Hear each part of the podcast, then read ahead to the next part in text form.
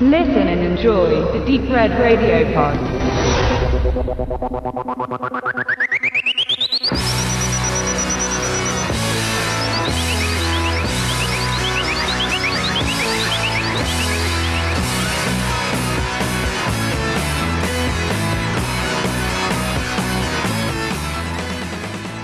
Als Marvel-Chef Kevin Feige 2013 Regisseur James Gunn engagierte, lieferte der Regisseur von Slither und Super zur Überraschung und auch Freude eingefleischter Fans ein Jahr später eine bewusst knallbunte, überdrehte Comic-Adaption ab.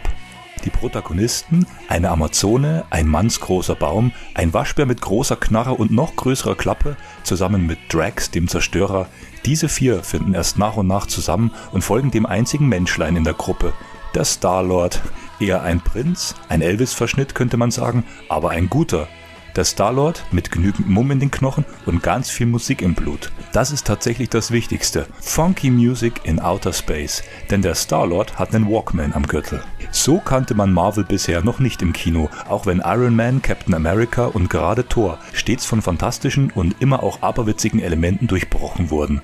Guardians of the Galaxy brachte 2014 das Superhelden-Franchise fürs Kino endgültig und ohne Zwischenstopp ins Weltall und auf eine neue, auch verrückte, aber dabei niemals schiefe Bahn. Nach dem überdreht brutalen Super, der nix für Kinder ist, steckt James Gunns Vorliebe für Craziness und Violence bei Guardians immer innerhalb der Comic-Grundregeln bleibt also stets für Teenager geeignet. Dabei gelang Gunn vor allem eines, niemals verpulverte er die originellen Charaktere aus der Comic-Vorlage, die ja auch noch relativ jung ist, sondern er konstellierte sie sorgsam inmitten des spektakulären Universums. Er erzählte zuallererst einmal eine packende Story anhand der Figuren und verstand sich dabei vor allem auf deren Interaktion. Es sind vor allem die charmant abgefahrenen Gespräche und Situationen, was Guardians of the Galaxy auch als Filmversion sehr beliebt gemacht hat. Drei Jahre später legte man schließlich nach und wollte aufgrund der sehr hohen Erwartungen von Guardians of the Galaxy Volume 2 auch keinerlei Risiken eingehen. Anders als John Favreau mit Iron Man 1 und 2 legte Gunn als bis dato einziger Marvel-Regisseur in Folge eine direkte Fortsetzung hin und bezog sich, hier dann eindeutig besser als Favreau mit seinem Iron Man Sequel, viel besser auf das bewährte Rezept seines Erstlings. Gunns Fortsetzung, so möchte ich an dieser Stelle bereits festhalten, ist durchaus gelungen, auch wenn er ein, zwei kleinere Schwächen hat.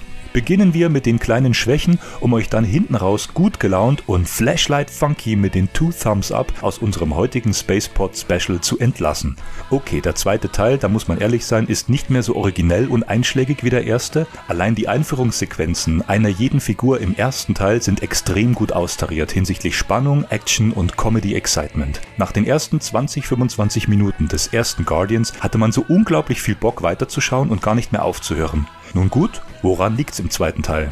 Zum einen sind da die an manchen Stellen doch schon auch redundant wirkenden, ja fast aufgezwungenen Gags. Vor allem die Momente mit Drax the Destroyer. Yes, we love Dave Bautista, auch wenn er im zweiten Teil mindestens zwei super Momente hat, die wirken hier des Öfteren wie zu aufdringliche Schenkelklopfer. Und Chris Pratt als Star-Lord hat noch mehr Screentime als im ersten Teil, wirkt aber ebenfalls wie ein leicht übersteuerter Ferrari. Dagegen punktet vor allem der Schwestern Zwist und Twist zwischen Gamora und Nebula, den Ziehtöchtern von Thanos, dem ultimativen Bad Guy in der Galaxie, auch wenn der hier im zweiten Guardians bewusst nicht selbst in Erscheinung tritt. Aufgehoben werden die zuvor angesprochenen, teils kontraproduktiven Spaßkalauer einiger Charaktere von weiteren Nebenfiguren. Ich möchte kurz drei Namen nennen, die vor allem den schmerzlichen Wegfall von John C. Reilly alias Roman Day von Novacore aus dem ersten Teil kompensieren können.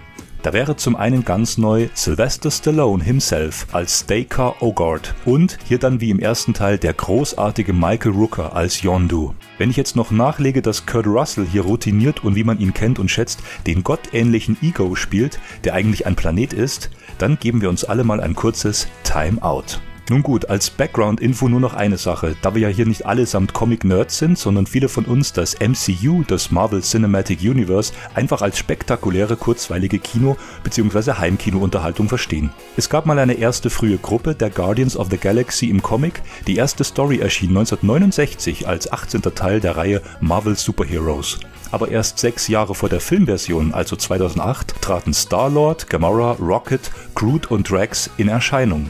Der Stil, der funky Flashlight-Look geht bis in einzelnen Details direkt vom Comic in den Spielfilm über. Alles sieht grell und detailreich aus und hört sich partymäßig laut an. Knallbunt und überdreht ist die Devise dieser Superheldentruppe und diese macht sie so sympathisch. Sie sind einfach ein, Zitat aus dem ersten Teil, Haufen Arschlöcher, die dann wie losgelassene Kinder mit zu viel Spielzeug ordentlich Radau machen. Und jetzt kommen wir zum zweiten Manko. Die Herkunftsgeschichte von Peter Quill alias Starlord wird im ersten Teil immer wieder angerissen und bewusst nicht ausgeführt. Analog zu den Comics wird diese nun auch im zweiten Teil der Filmversion das Hauptthema. Der Film wird sehr persönlich. Da gibt es Momente, wo es gut passt und auch gut funktioniert. Zum Beispiel bei Rocket oder eben bei Yondu der übrigens insgeheim die wichtigste Figur in Volume 2 darstellt. Aber es gibt auch Momente, die rocken gar nicht. Und auch wenn ich ein Fan von Kurt Russell bin und die Macher in einem frühen Flashback den Mimen spektakulär per CGI verjüngt haben, wie er früher eigentlich nie aussah, was auch wieder lustig ist, kommt die Story um den gottgleichen Ego zu breit ausgewalzt daher. Sie ist, man möchte es zu Beginn gar nicht so recht wahrhaben, letztlich doch zu belanglos, auch wenn im Drehbuch immer wieder mit dem Vorschlaghammer betont wird, wie elementar seine Auftritte doch werden könnten okay, I'm quitting the bad mood now.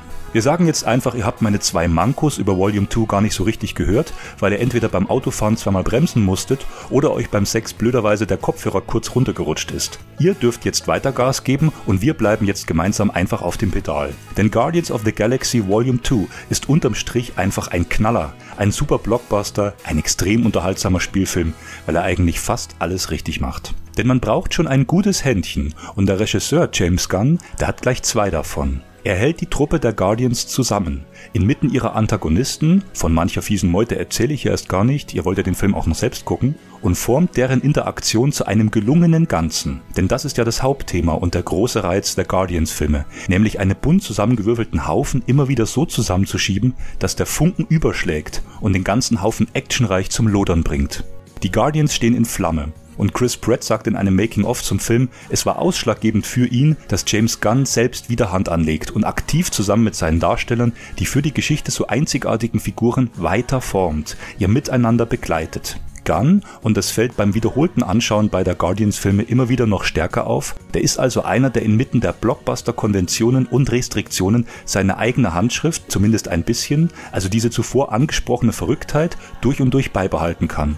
Er ist eben selbst ein Fan dieser in den Comics zunächst veröffentlichten neuen Guardians und Gunn lebte seine ansteckende Begeisterung, seine ganze Leidenschaft bei den Dreharbeiten völlig aus. Er bleibt damit einer derjenigen Regisseure, die keine Angst haben vor langweiligen Greenscreens, strapaziösen Zeitfenstern, sondern er nimmt die über 150 Millionen in die Hand, die ihm gegeben wurden, und gibt sie begeistert für teures Spielzeug aus. Seine größten Spielzeuge sind klar seine Darsteller. Den Rest besorgen ja die über zehn verschiedenen VFX-Firmen im Hintergrund. In Übersee, in Europa und für Marvel ja immer auch wieder im Dienste die Firma Trickster aus Deutschland. Ich für meinen Teil, ich erkläre mich nur allzu gerne bereit, auch im zweiten Teil der Guardians den Figuren auf ihrer aberwitzigen Reise über ihre spannenden Wegstationen in bester Star Wars Manier zu folgen, mit ihnen mitzufiebern, mit ihnen und über sie zu lachen und einfach eine gute Zeit zu haben.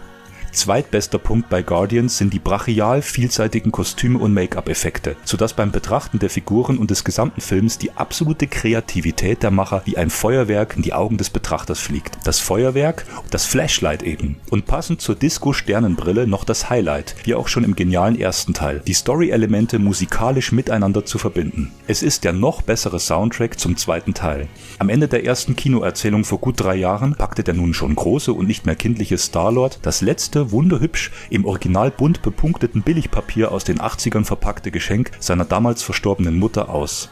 Sentimental blickten die treuen Hundeaugen von Chris Pratt auf die zweite Music-Kassette, das Awesome Mixtape Volume 2, das er dann nun endlich in seinen Player legen konnte.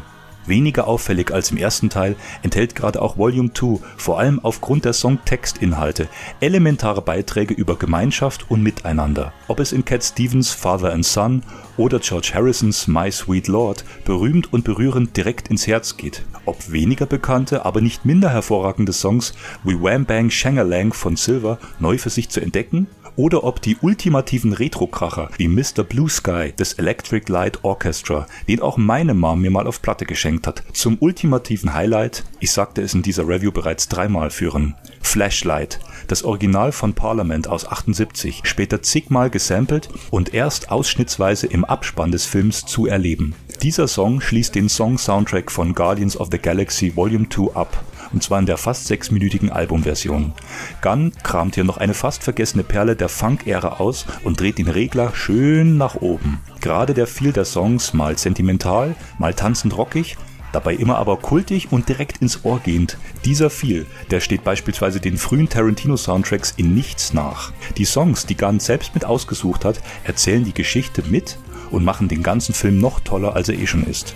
Guardians of the Galaxy Volume 2 ist in dieser Hinsicht dann auch etappenweise noch besser als im ersten Teil, das perfekte filmgewordene Musikvideo voller Kreativität und Flashlight Funky Shala Wham Bang Disco Inferno Party On. Egal ob beim Autofahren, im Kino oder bei euch im Bett, den Fans unter euch darf ich sagen, ihr könnt euch ganz einfach freuen, denn James Gunn, der dreht noch einen dritten Teil.